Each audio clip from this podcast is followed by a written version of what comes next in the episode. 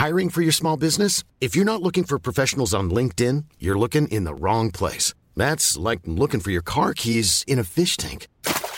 LinkedIn helps you hire professionals you can't find anywhere else, even those who aren't actively searching for a new job but might be open to the perfect role. In a given month, over 70% of LinkedIn users don't even visit other leading job sites. So start looking in the right place. With LinkedIn, you can hire professionals like a professional. Post your free job on linkedin.com slash people today. Escuchas. Escuchas. Escuchas un podcast de Dixo. Linterna Mágica con Miguel Cane.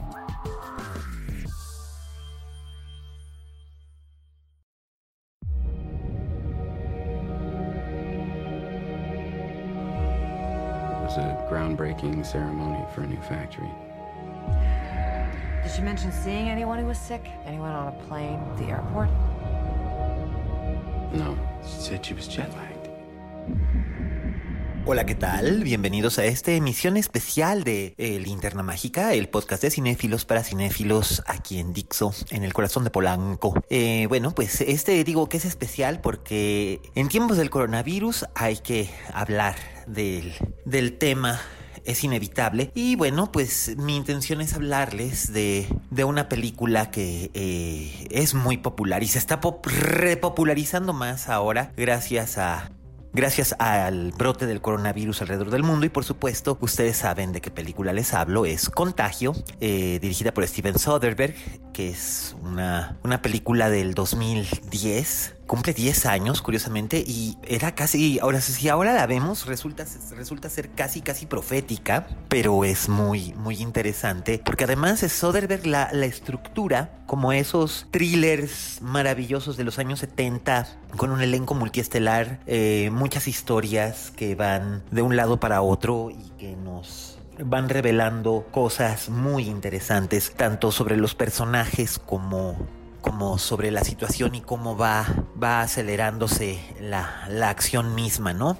Bueno, eh, haciendo un breve resumen, todo comienza, todo es culpa de Gwyneth Paltrow, que es el paciente cero, una, una mujer llamada Beth Emhoff que trabaja en relaciones públicas de una compañía internacional eh, o transnacional más bien, que ella pues va a, a China eh, por negocios y en vez de regresarse a su casa, este, tiene un, un affair, un aferet, un encuentro con, con un ex galán que, este, que también como ella es casado, y pero pues Língele, língele, língele, língele, língele. Al que le, al que le guste el gusto, pues ese, ese su gusto es. Y pues este se ponen este felices de la vida eh, eh, haciendo cositas durante un rato, durante cinco horas que ella está de escala en Chicago. Y posteriormente eh, ella regresa a Minnesota a su vida doméstica con su marido, que es interpretado por Matt Damon, este, con su hijo, que no es hijo de él, es hijo de otra pareja, él tiene también una hija de otra relación. Y antes de que puedas decir abracadabra, la mujer está teniendo convulsiones y le tienen que abrir, este, bueno, pues se muere y al, hacerle la autopsia le tienen que abrir el cerebro y descubren que, que murió de una enfermedad que nadie puede explicar. Lo peor de todo es que en el camino, pues ya contagió a varias personas en distintos puntos,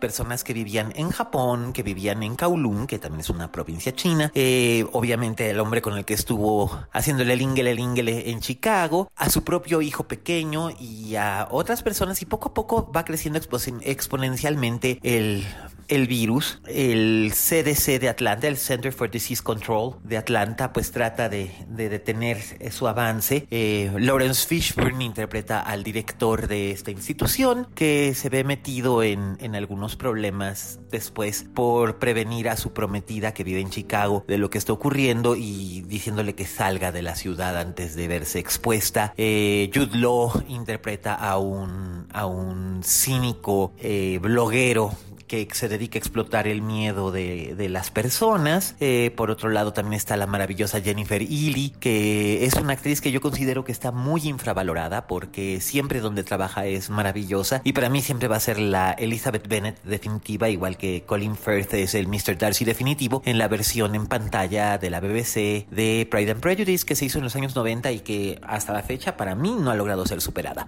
Y pues bueno, ella, ella interpreta a, a una, una epidemióloga que está buscando encontrar el antídoto o la vacuna para contener este, este virus. Y también hay otros personajes, por ejemplo, hay una subtrama que nunca entendí muy bien y que ahora que volví a ver la película sigo sin entenderla muy bien. Era como una especie de comentario político por parte de Soderbergh y de Scott C. Burns, el guionista, pero la verdad es que no entendí para qué servía. Una doctora del, este, de la uh, Organización Mundial de la Salud, que es interpretada por Marion Cotillard, eh, es secuestrada en, en, en, China para tratar de, este, de dar, de, de ser como un, un, punto de negociación con la Organización Mundial de la Salud para, para poder eh, resolver el problema en una aldea, en las montañas, pero no entendí cuál era el punto de lo que me estaban tratando de demostrar y de hacerme entender, ¿no? O sea, e-, ese, subplot lo podría cortar. Eh, el subplot que sí es bien interesante y que es muy, muy triste y muy conmovedor es el subplot de Kate Winslet como una, como otra epidemióloga que viaja, ella, ella sí viaja a Minnesota para tratar de encontrar al paciente cero. Por fin logra encontrar que fue Beth Emhoff quien trajo el virus a los Estados Unidos, pero ella pues ve, ve, ve, ve arriesgar a su propia vida, luchando contra la burocracia y también tratando de, de salvar otras vidas. Y el trabajo de Kate Winslet es, es, es fascinante. Es muy gracioso en el comentario que viene en el DVD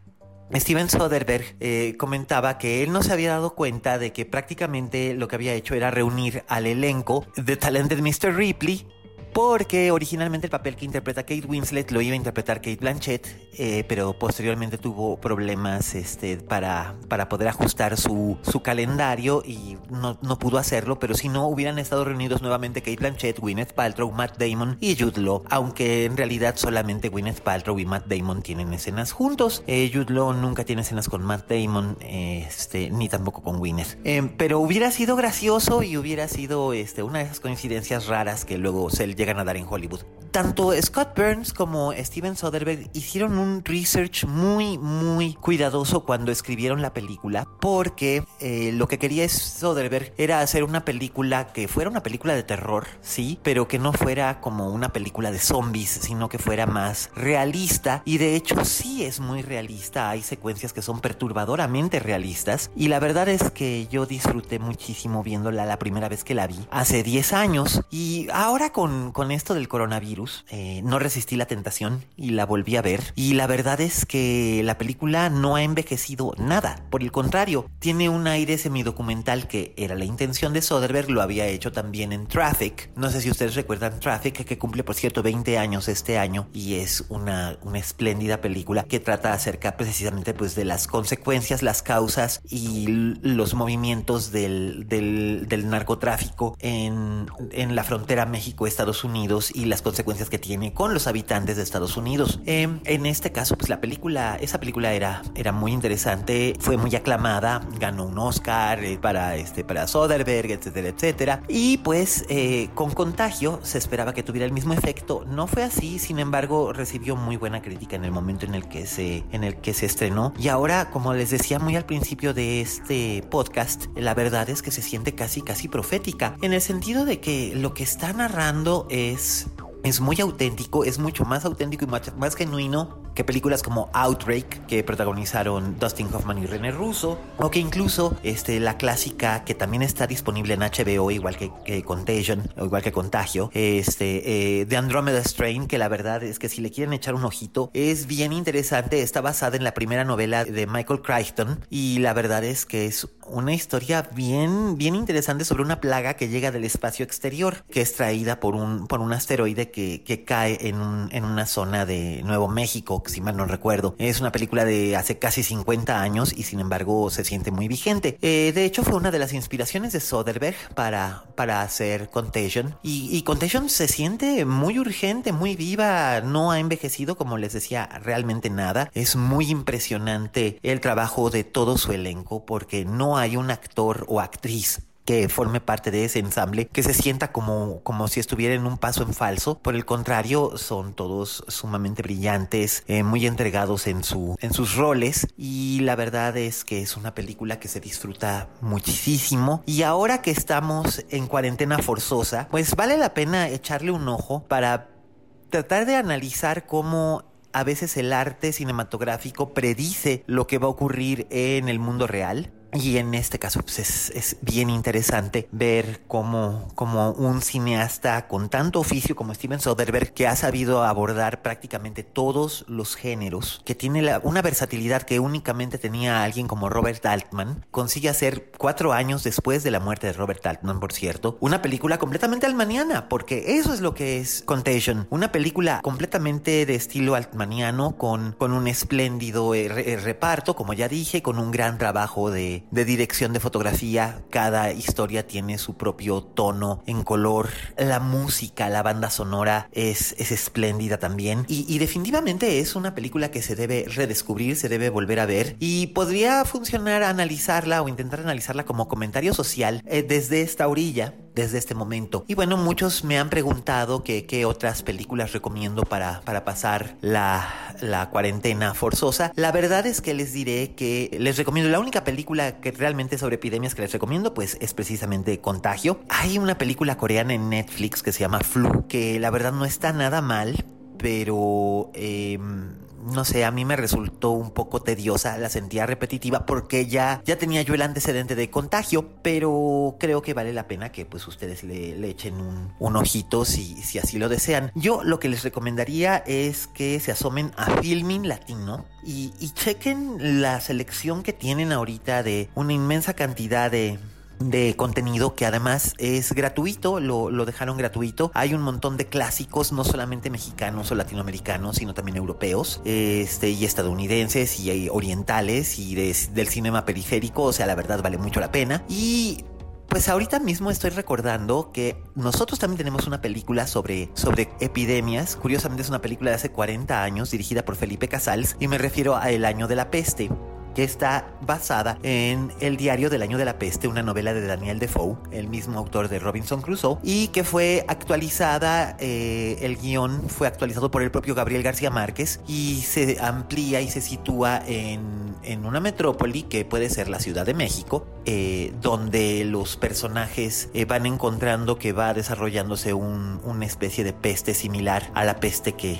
que recorrió Europa en el siglo XVII y las consecuencias que esto tiene. Curiosamente, esto parece ser un espejo un tanto incómodo, supongo, de lo que está sucediendo en la situación sociopolítica actual en nuestro país con el señor presidente, nuestro señor presidente que, que está más ocupado en, en decir fuchicaca y en andar presumiendo sus estampitas y, diciendo detente enemigo, el corazón de Jesús está conmigo, que en tratar de promover o encontrar una, un modo de acción más eficaz. Así que, eh, pues, si ustedes quieren como compartir esto, constatar esto y además ver eh, un trabajo escrito por, por García Márquez y espléndidamente dirigido por Felipe Casals, un, un eh, director mexicano que siento que no se le hizo o no se le ha hecho todavía la justicia que se merece, pues creo que deberían de echarle un, un ojo, además de que José Carlos Ruiz, como el secretario de, de de este gobierno imaginario, eh, está sensacional, pero bueno, José Carlos Ruiz siempre ha sido un enormísimo, enormísimo actor. Y por ahí verán algunos actores que ahora son muy conocidos y que en ese momento eran principiantes. Entre ellos también está una muy joven Daniela Romo como una reportera de televisión. Eh, sí, Daniela Romo, la Daniela Romo, la de Ciento celos, ciento celos. Este, así que pues ahí lo tienen. Esa es una. Y la, y la, y la redescubrí gracias a mi querido Julián Hernández, que me pasó el tip. Este, gracias Julián. Así que pues ahí lo tienen. Eh, viene con el sello eh, avalador de Mil Nubes Cine. Y pues creo que les va a gustar y está disponible en Filming Latino. Eh, también pues eh,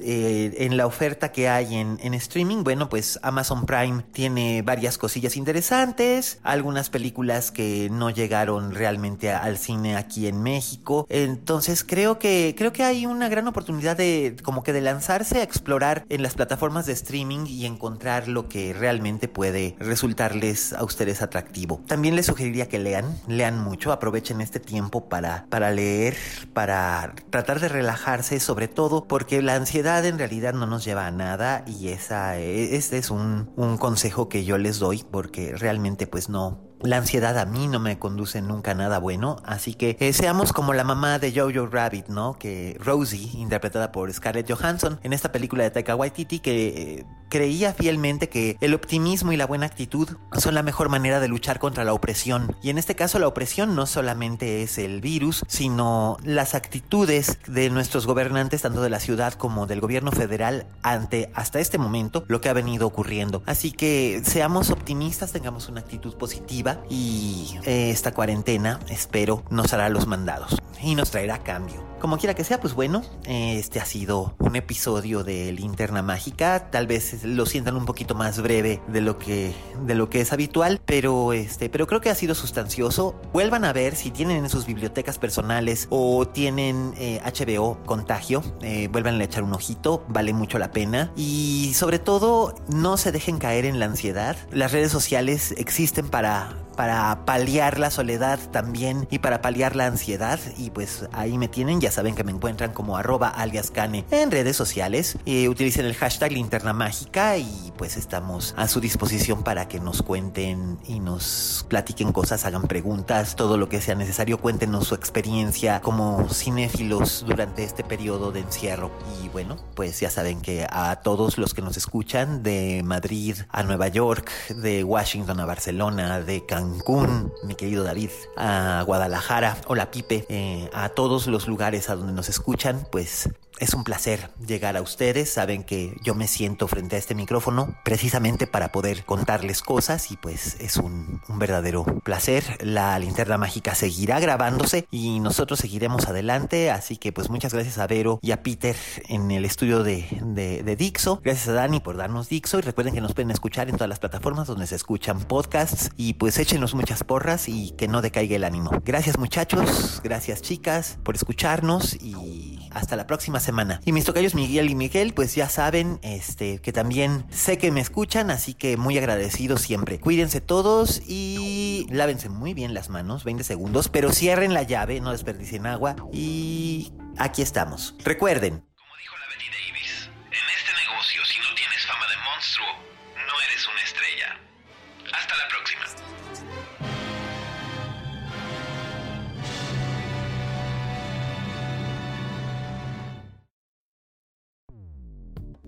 Dixo presentó Linterna Mágica con Miguel Cane.